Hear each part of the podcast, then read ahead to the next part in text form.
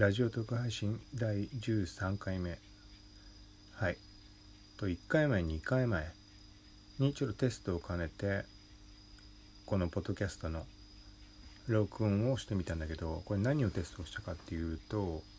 えっ、とね音声入力テキストね。テキストを書くための音声認識ってあるでしょ。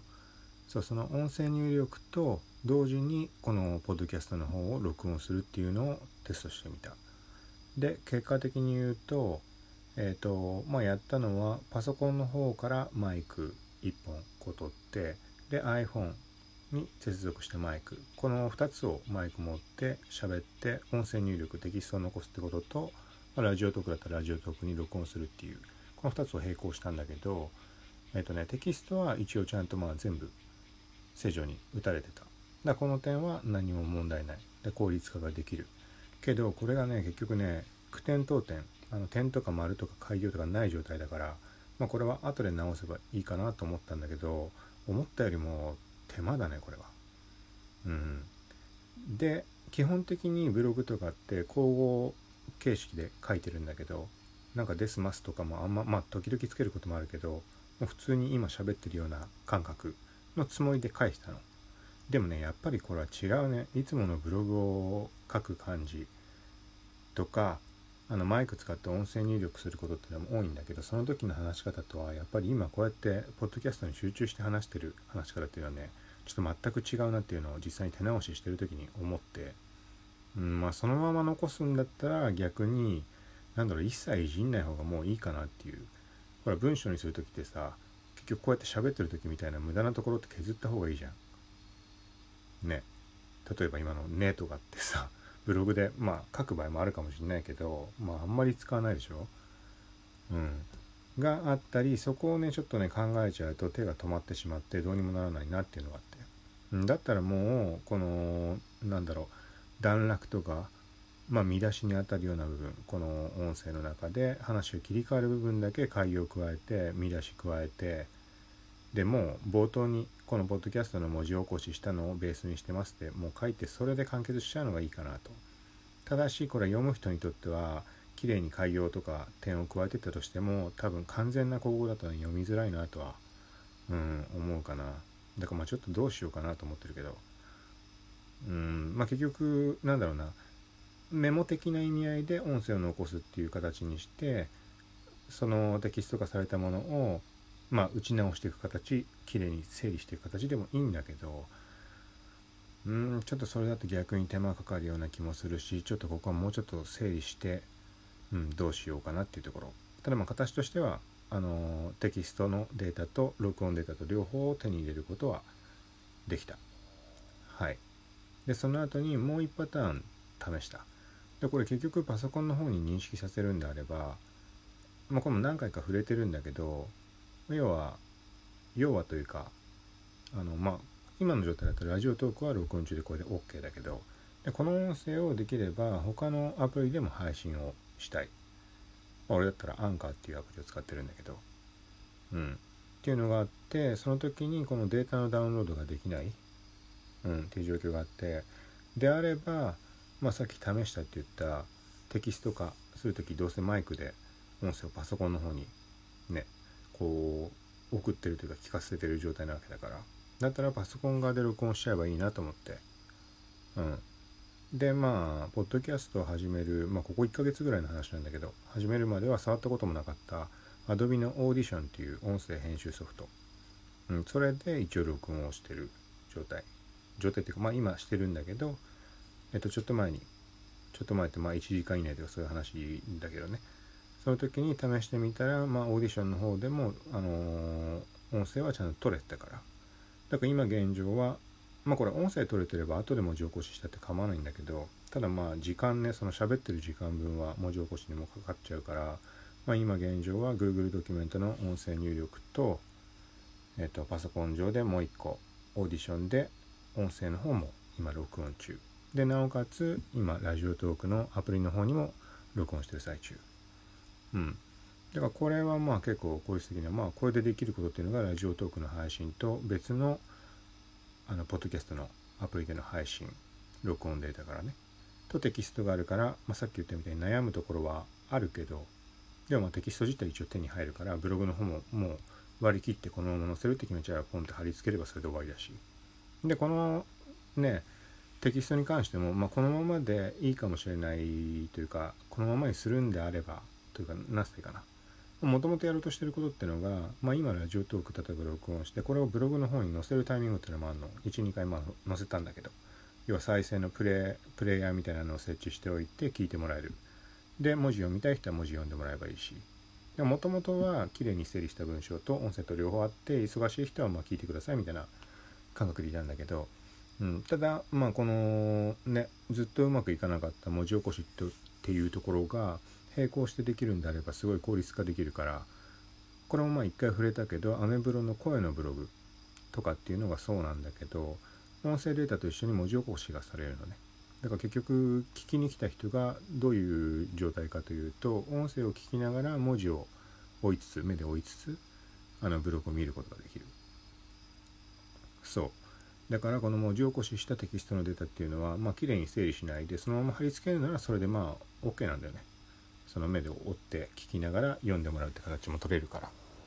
うん。まあただそうなった時にさっきの句点とか当点とかって話はあるけどそれとは別にやっぱり誤字が結構すごいから、うん、で最低限は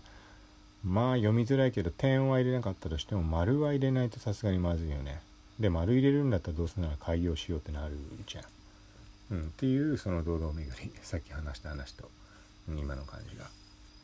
はい。ただまあこれね本当に3つの作業を同時にこなしてるってことになるからうんいいと思うんだよな。また全く逆の発想でいくと多少まあポッドキャストって方を意識して説明の言葉加えなきゃいけないけどあのまあ今手にマイクを2本持ってるからちっちゃいやつだけどね。これは何とかしなきゃいけないけど環境さえ整えれば動画撮影の際にこれ全部いっぺんにこなしちゃうっていうのもあり。あれだね。ちょっと考慮してやればできるよね。だから動画の時にさ動画撮影の場合だと、まあ、当然目で見るっていう部分があるからポッドキャストで配信するにはこの言葉が足りない部分っていっぱい出てくると思うんだけど、まあ、そこは意識しつつ、うん、話してでこのまま動画撮影するっていうのも、うん、ありだと思う。そしたらテキスト取得できてね音声データ別のアプリをに配信と、まあ、ラジオトークならラジオトークは直に録音しかできないと思うから俺が気づいてない機能がなければね。うん。ってなると動画も手に入ってテキストも手に入ってねラジオトークもして他のあのポッドキャストアンカーでもノートもアップロードの機能あるし音声ね、うん、っていうのはこれすごい効率化できるなと。はい。まあ実際それやるにはあれだよな、まあ、こんな手でマイク持ってるんじゃ無理だから本当にある程度整えないとダメだけどまあやりようによってはいろいろ時間の短縮っていうとこにつながりそう。はい。でまあこのねラジオトークなんだろうなちょっとね 今ね一瞬間が空いたのはねいつもやってる感じだと前回はちょっとまあ時間余ったけど大体気づくともう10分過ぎててあもうそろそろだなと思って次見るともう 11, 11分30秒とかになってて。最後の10秒になってバババッと言って終わるみたいな感じなんだけど今ねまだ見たらね8分台なんだねでさっき前回のもそうだったんだけどなんかね時間がね残ってるとねちょっと困っちゃうあの普段の感じだともう全然収まりきんない感じだからさうんあ残っちゃったなって別に終わりにすればいい話なんだろうけど。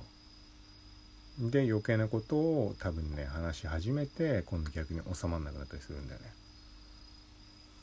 なのでまあキリがいいのでここで終わりにするべきなんだろうけど。ぐだぐだぐだぐだ話しちゃうからいつも。まあいいか。ちょっとねその今これを撮り始める前にラジオトーク触っててあのねなんかもともと普通に感じたメリメリットだとか特色だとかっていろいろラジオトークに関してあるんだけど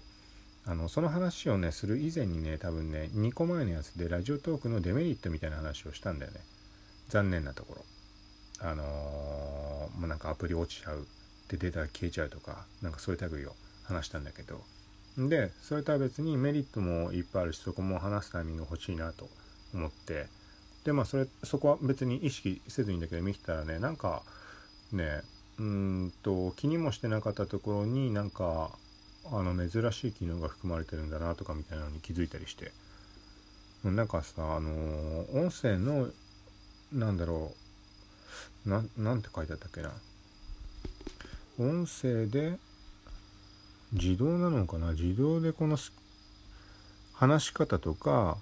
を解析してレコメンドするエンジンウェーブサーフィング調べたらウェーブサーフィンか。っていうのが搭載されてるみたいな話でなんかあれ出るじゃんアプリに。なんだっけちょっと名前思い出せないけど好きあ好きな声かもかっこ仮みたいな。あれなんだろうなと思っててまあ言葉見たままのことなんだろうなと思ったんだけどなんかそんなねレコメンド機能みたいな解析してみたいなものが含まれてるとは思ってもなかったから。でこれが改めて気になったっていうのがさっき見てみたらまあ自分のとこに表示されてる意味はまあないと思うけどあのー、自分で配信したもの1回前に配信したものがそこに表示されてたんだね。でこれはなんかググって調べる限りだとその人の好みに合いそうな声をレコメンドするって書いてあるからうんまあちょっとどういうことかわかんないけど人によって表示されるものが違うってことだと思うんだけど普通に考えて。まあ自分自身のとこに出てるってのも例えば自分の声質に似てるものを表示してるとかあとは今までに再生した声質に似てるものを出すとかどっちかというと自分が話してるものに近いものとして表示されちゃってんじゃないかなと思うけど他の配信聞いたのと別にね俺の声みたいな感じのってあんま聞いたことない気がするからまあなんかそこら辺も面白いなと思ってまたまとめようかなと。でも残り10秒切っちゃったんで。はい。まあこういう感じのも配信していけたらなと思うのでよかったらまた聞いてください。さようなら。